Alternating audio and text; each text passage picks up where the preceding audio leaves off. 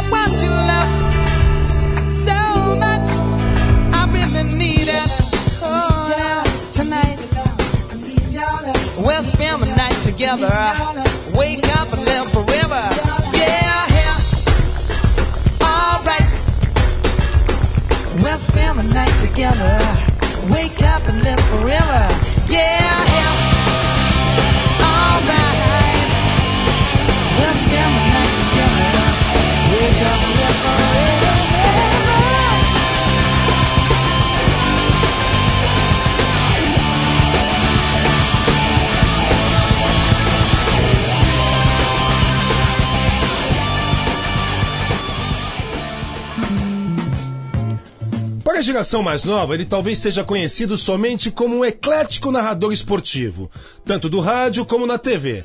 Talvez eles também não saibam que esse homem é parte da história desses dois veículos de comunicação. Ele foi o primeiro repórter de campo da TV. Também foi produtor e diretor no auge do romantismo televisivo e dos festivais da Record.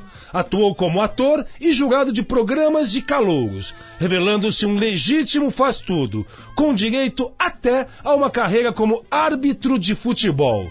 Como narrador, inovou e transformou os formatos das transmissões esportivas. Criou jargões eternos como Pelas Barbas do Profeta, Olho no Lance e o famoso Foi, foi, foi, foi, foi ele! Entre muitos outros. Prestes a completar 70 anos de idade e 52 anos de profissão, estamos falando nada mais, nada menos de.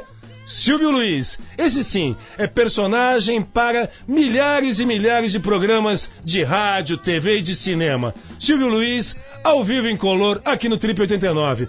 Agradeço a sua presença, S- Silvio. Puxa vida. É, rapaz, o negócio é o seguinte, você falou aí, os 52 já foram completados, o que evidentemente me deixa um pouco mais velho do que eu, né? do que Eita, você falou. É. E que mais que você falou aí? Sete- 70 anos de idade. Se- É, vai agora, mês de, mês de julho, vamos completar 70, mas tudo subindo e tudo perfeito, não é? Também como árbitro de futebol. Isso é, é, é- é verdade também? É, não, é 12 anos eu assoprei o negócio lá, entendeu? Peguei o pau na mão muitas vezes.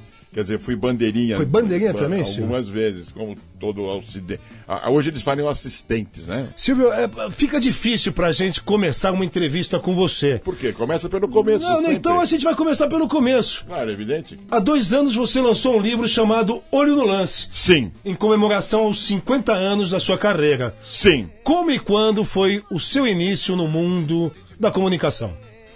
Olha, eu vou dizer uma coisa pra você. Na, no meu livro, que é- ainda está à venda, os que sobraram eu pensei até que a editora fosse botar fogo, mas acho que ela deixou ainda alguns para a posteridade. Aonde a gente encontra o livro? É, não sei, a editora é best-seller. é Best-seller. isso. Mas deve ter tirado de circulação, porque afinal de contas foi só aquele impacto do primeiro, os primeiros momentos né, do lançamento do livro. É, ali diz, diz o seguinte ali, eu, no livro, o, o nosso querido Wagner William, que foi quem escreveu, eu gravei mais de 400 horas com ele, ele ouviu não sei quantas pessoas aí, tem o meu primeiro contrato de trabalho. Opa! Tá, pro, não, eu, eu mato a cobra e mostro o pau, companheiro. Aqui não Opa! tem esse negócio. Entendeu? Aí tá o primeiro contrato de trabalho, que é no dia 23 de março de 1952. Que memória, hein, Silvio? Não, memória porque tá no livro, porque senão vou te contar. Resgataram a memória, então. não, ah, então, é o seguinte. Antes desse primeiro contato de trabalho, que foi feito com a TV Paulista Canal 5, eu tive uma leve passagem, uma pequena passagem pela, pela, pela Rádio São Paulo durante um ano, fazendo tele, uh, radioteatro, que eu recebia um cachezinho de 20, 20 cruzeiros, eu acho que era. Não mudamos tanto de moeda, porque eu já não sei nem qual é a moeda que era naquela época. Mas eu fazia ali. Fiz quase um ano sem registro profissional. Então, ah, isso aí fica de lambuja, vai. Poxa, Silvio, então, não, isso é só o começo.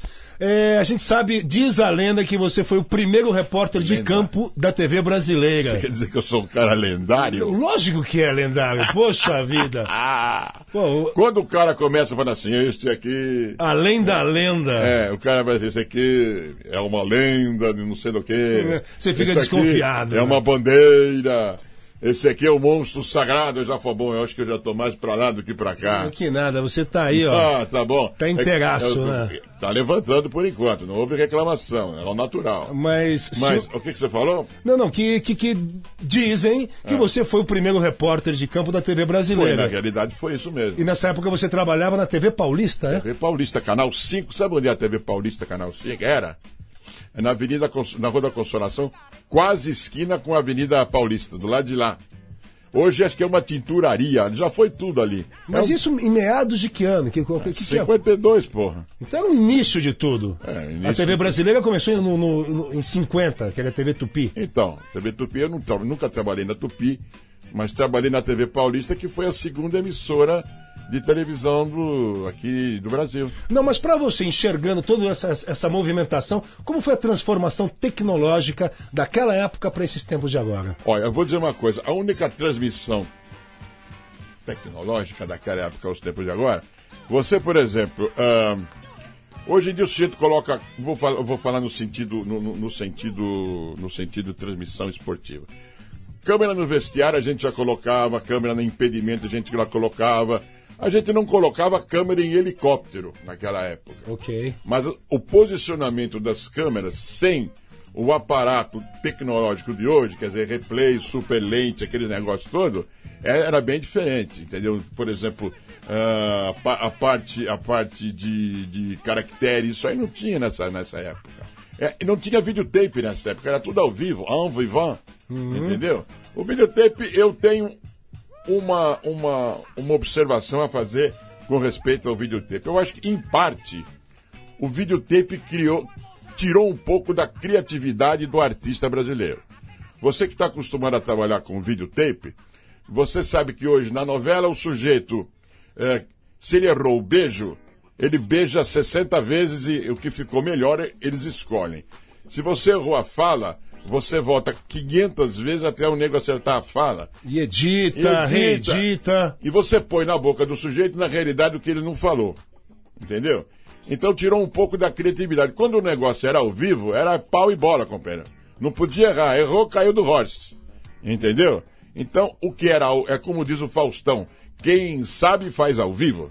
É verdade, é verdade. senhor. Eu acho que o videotape, nesse ponto artístico, vamos dizer, artisticamente, ele, ele, ele depreciou um pouco a qualidade do artista brasileiro. Deixou muita gente preguiçosa, né, Silvio, também, né? É, mu- mu- muita gente, não, a maioria do pessoal. Você vê o seguinte, por exemplo, o Lima Duarte. Você vê o Lima Duarte interpretado, dá a impressão que ele não para mais. Laura Cardoso, até hoje eles estão aí. Tarciso Meira. era da época que não tinha videotape, companheiro. Os caras falam numa sequência só, falam um diálogo de um filme inteiro, né? Aprende a decorar, dá a deixa na hora certa. O- Você quer ver o, Go- o Golias? O Golias é um cara que ele decora o teu papel e o meu. Esses caras são geniais, As né? tuas falas e as minhas, entendeu? Perfeito. Silvio, a gente vai agora dar uma paradinha. Vamos botar uma música para todos os nossos ouvintes que acompanham nossa Rede Trip. Vai aí Queen com Fred Mercury, Fat Bottled Girls aí para vocês. Are you gonna take me home tonight? Oh,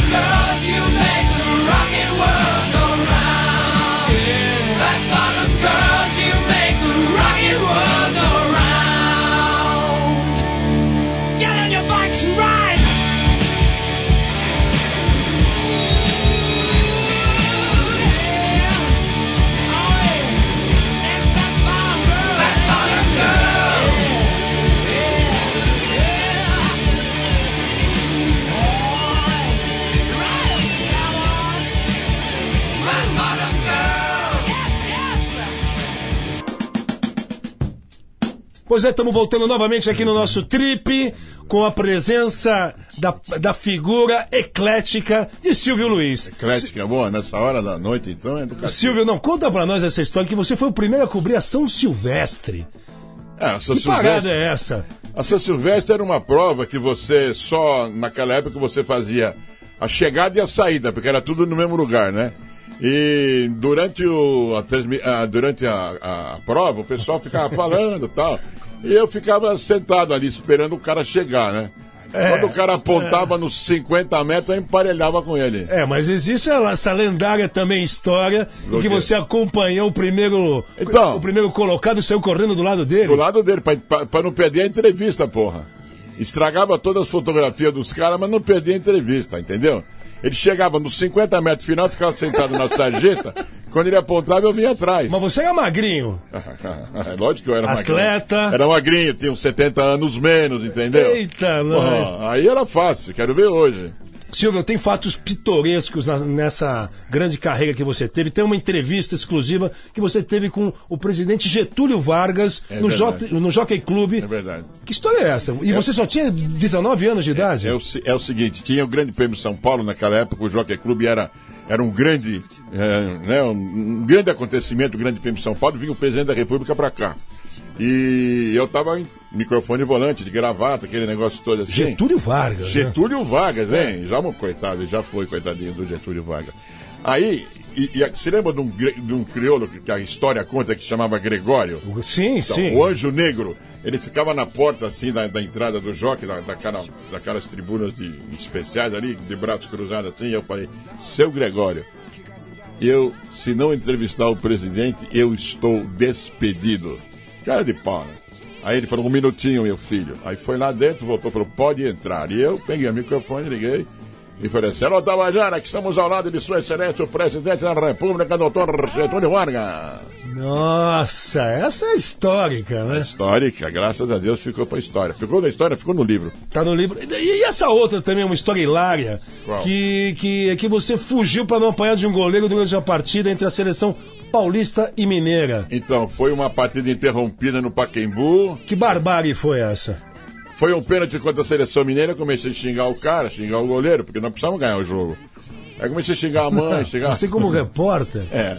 Ah. Mas estávamos, amigos, estávamos defendendo as cores paulistas, companheiro. Aí xinguei, xinguei, xinguei o cara. Aí o Djalma Santos bateu o pênalti, a bola entrou. Aí ele me viu atrás do gol, saiu correndo atrás de mim e eu saí correndo na frente dele, graças a Deus. Aí um cara que estava sentado no banco passou o pé nele, ele caiu de fuça no chão.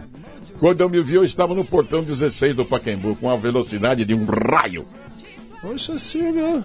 Esse, esse seu lado É. Eu de. sempre fui veloz, você percebeu, né? Não, não, e ainda continua, como, como você falou que tá com 70 anos, mas tá com um Mas- corpinho sim, de, mas, de- mas não tô correndo. de mais. 38? Agora eu tô mais devagar, né? Tá mais devagar? Tô mais devagarinho. Silvio, antes de você ir pra Record, onde trabalhou durante anos, você fez sua primeira aparição como ator. Isso na TV paulista, né? Foi. É, com quem você contracenou e como foi essa grande experiência na sua vida? Bom, com quem eu contracenei... Agora te eu não- peguei, peguei não, no tendão de Aquiles. Não, eu não lembro, mas aqui, aqui no livro tem uma foto onde eu tô com esse senhor. Agora, me lembro, quer ver uma coisa que eu me lembro? Ah. Eu me lembro que, que a, a novela chamava Sinhá das Dores. Sim, A no, Sinhá das Dores, a novela. ah, me lembro que quem escrevia essa novela, que não era diária, era três vezes por semana, era um senhor chamado Cardoso Silva, que. Aqui, aqui, ó, eu fazia o papel do Jacó da prestação. Olha como é. Não, você tá galã aí? Pô, bicho, que história é essa? Galã é brincadeira, companheira. Galã é Nossa. mole, pô. É aqui então. Olha, você é Tarcísio Meira. Olha, olha o que o mundo faz com a gente. Olha como o cenário cai, as tintas começam a aparecer. É assim que acontece. O barraco começou a, a desmanchar, né? Começou a desmanchar os carpetes, levanta tudo o chão. É inundação. Silvio- Inundação da Marta. Silvio, nossa, nem me fala. É. Agora, Silvio, essa história também que você foi a primeira pessoa a levar um palavrão na TV bra- brasileira. O palavrão não foi meu. Hum. O palavrão foi de um jogador do Corinthians, falecido já o Luizinho, que eu, eu fui entrevistado, ele tinha sido expulso no jogo. Eu falei, ô Luiz, o que, que aconteceu? Ele falou, "É, a- a- esse horário não pode, né? Pode? Falou assim, Pode, lógico Esse que sim. ladrão, filho da puta, entendeu? Bah. Bom, é. Aí, para a Sagrada Família Paulista e Paulistana, filha da puta naquele altura dos acontecimentos na televisão assim, do cara que está sentado na sala em 1954 e houve um filho da puta. Hoje, filha da puta é na novela das sete, das seis, a hora, qualquer hora. Filha da puta tem. Ah, dá você quer colorido, sem cor, quer em filme, quer em como. Filha da puta hoje tem à vontade, mas naquela época as senhoras foram reclamar com o prefeito. Com o bispo também, né? com com o bispo eles reclamaram, mas eu fiquei proibido de fazer entrevista durante uma temporada. Agora, resgatando essa fase romântica da TV Record, que eles produziram diversos festivais de música nos anos 60, é, trabalhar com música também era uma paixão na sua vida? Eu acabei, a, a minha, a- a minha paixão por música é tão grande que acabei casando com uma cantora. A Márcia, né? Então, acabei casando com uma cantora E eu, eu, eu gostava muito de, de fazer direção de TV de musical, porque eu sei cortar no ritmo tal, aqueles negócios, toda coisa que hoje em dia os caras não fazem mais, né? Mas a Elis Regina e o Ronaldo Bosco, eles foram os padrinhos de vocês, é Elis isso? Regina, o Ronaldo Bosco, o Baden Powell, na, Baden que naquela época uma, o Marcos Lázaro também foram, foram pessoas com quem a gente teve tinha uma convivência muito simpática, acabei os convidando a ambos para como padrinhos do meu casamento. E você ainda envolvido com música, Silvio? Hoje em dia não muito, hoje em dia não muito, mas cheguei a gravar uma música de carnaval, um samba de um lado, uma marcha de outro, entendeu?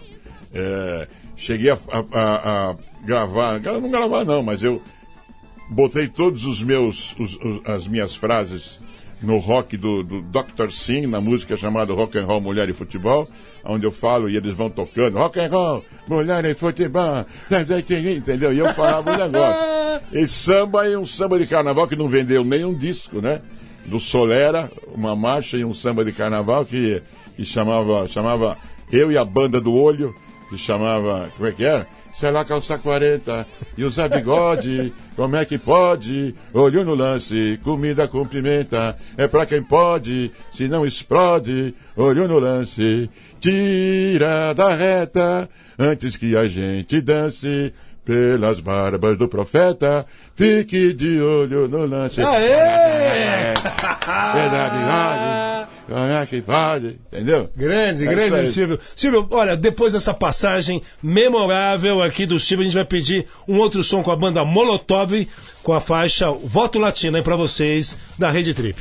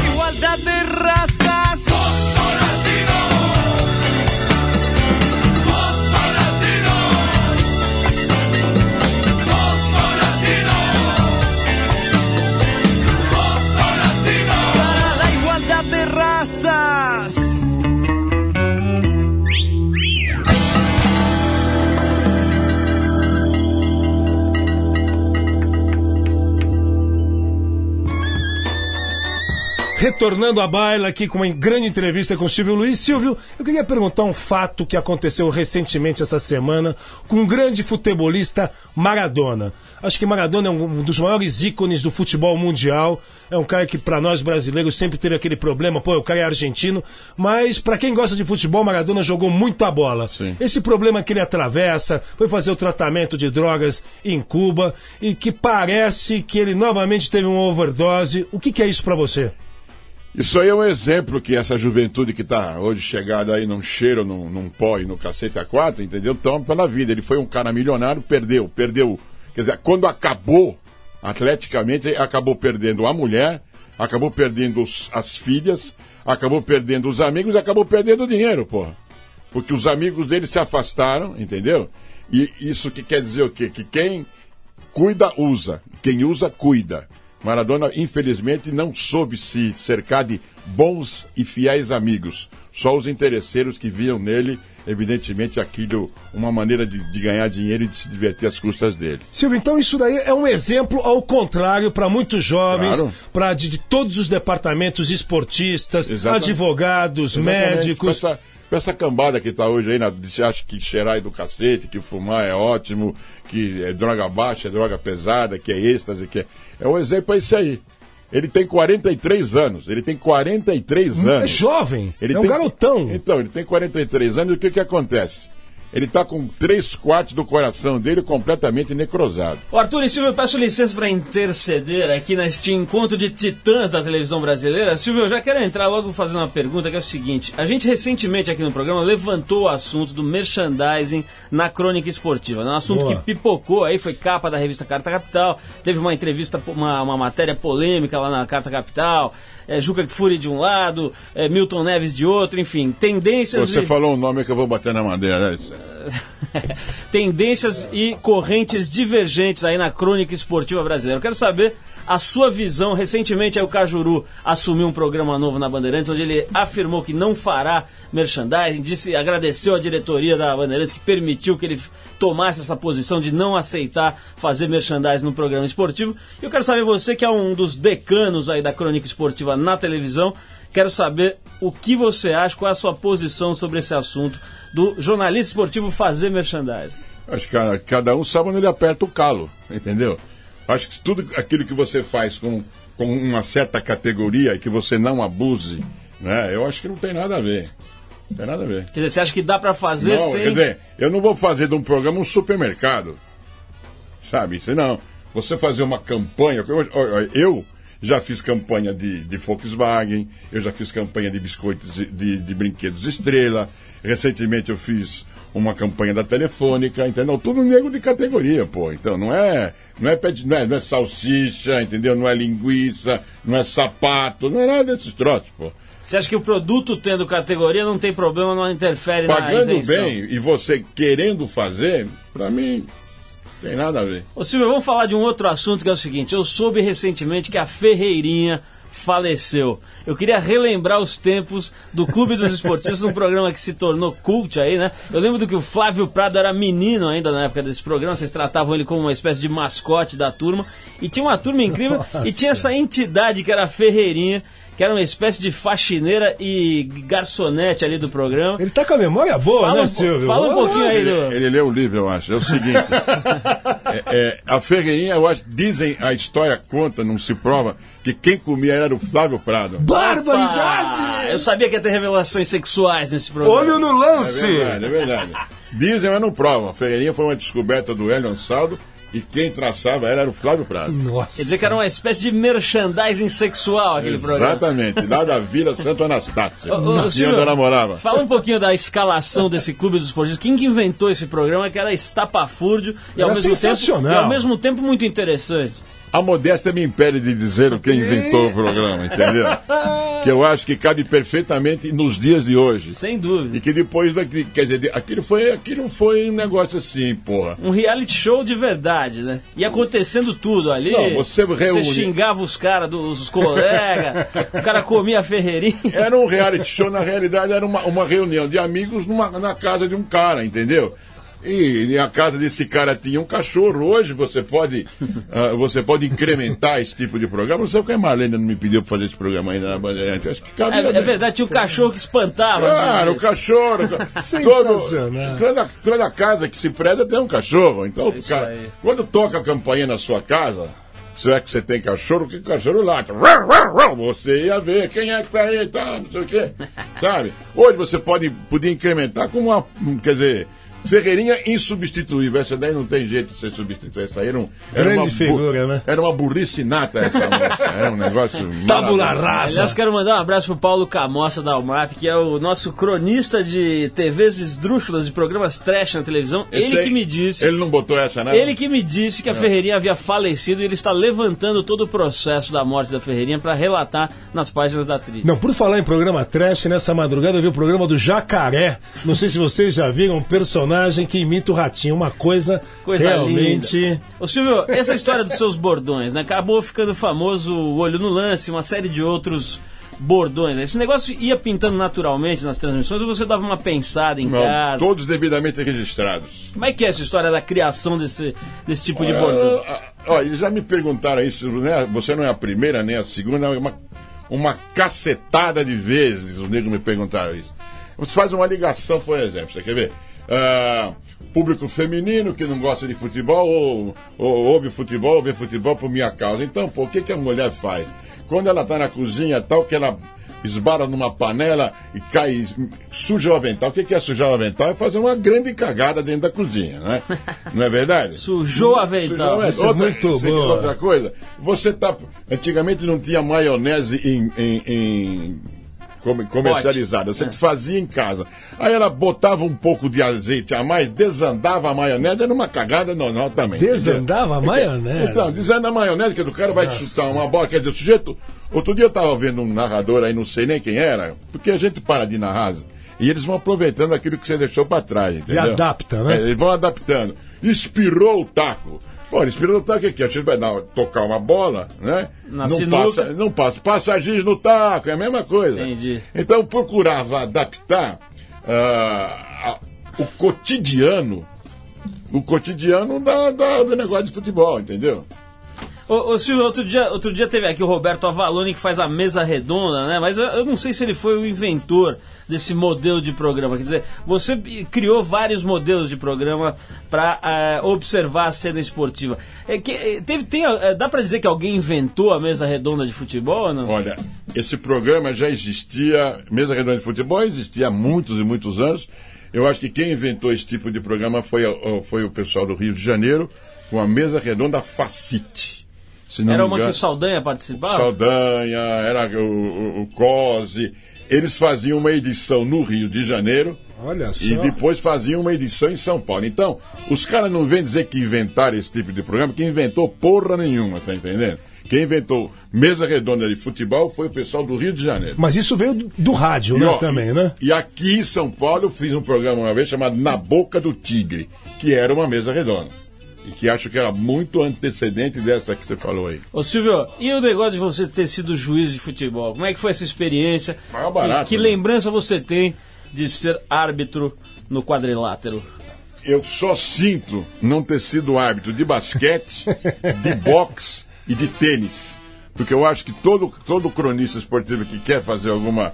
que quer colaborar com a sua profissão, quer ter um pouco mais de know-how, faz esse tipo de coisa e executa. Não é só ir na escolinha e fazer e criar o diploma, não. Vai e faz. Ô Silvio, e essa última parceria que você está fazendo com a Bárbara Gância é, é estimulante? estimulante, frenética, sexual e tremendamente jornalística, chama Dois na Bola, e nós estamos no Band Sports, de segunda a sexta, da- nós estamos em, em horários alternativos, ao vivo das 7 às 8. Ao vivo, Silvio? É, ao vivo. Se você quiser ver de novo o programa, que é do cacete, veja das 11 à meia-noite. Se você quer ver de novo, pelo mesmo preço, veja das 8 às 9. Ou então das 2 às 3. Tá dado o recado, vamos dar um beijo aqui pra Bárbara Gância. Grande amiga. E também pra Adriane Galisteu, Arthur. Mandou um beijo pra você, fez aniversário aí Meu esses Deus dias. do céu, o coração.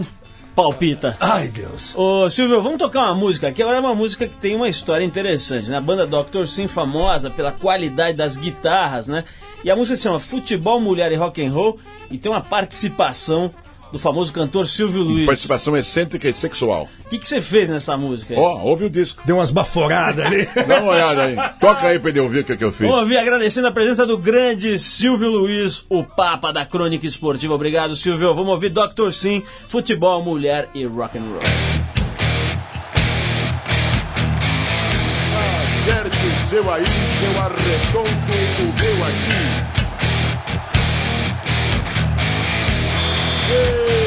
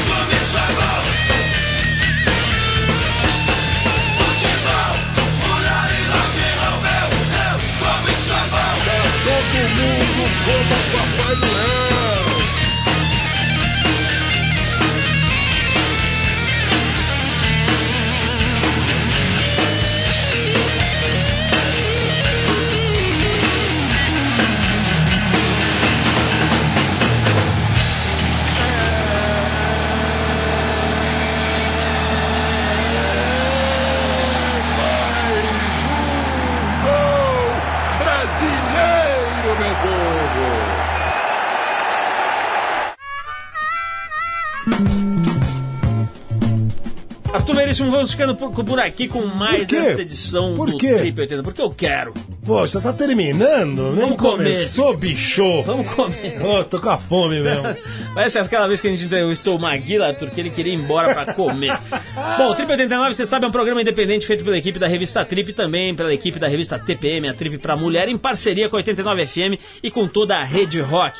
A apresentação é de Paulo Lima e do grande, do emérito, do Silvio Luiz das Aberrações, Arthur Veríssimo. Muito obrigado, muito obrigado, Paulo. A edição é de Cláudia Lima, produção de Eduardo Marçal, a assistência de Alexandre Potashev, Opa! a colaboração de Bruno Bittencourt e de Yuri Agora você me pegou, meu. Ele tá aqui na minha frente. Damkalov. Dankalov. Trabalhos técnicos do Super DJ Pazinha. Você conhece o DJ Pazinha, Arthur Poxa, Veríssimo? Paulo, conheço ele há, há 20 anos aqui fazendo diversas coisas e tá discotecando em diversas casas noturnas de Sampa aí. Tá em duas noites especiais do Whole Club, o Disco Pogo e o DJ Club Bar, o Shape Squad. Uma noite voltada para os esportes não convencionais. DJ Pazini, o nosso homem no surf de ondas gigantes. Se você quiser escrever pra gente, anota aí, o nosso e-mail é radio@trip.com.br. Terça que vem, se Deus quiser, estamos aqui de novo com mais um Trip 89.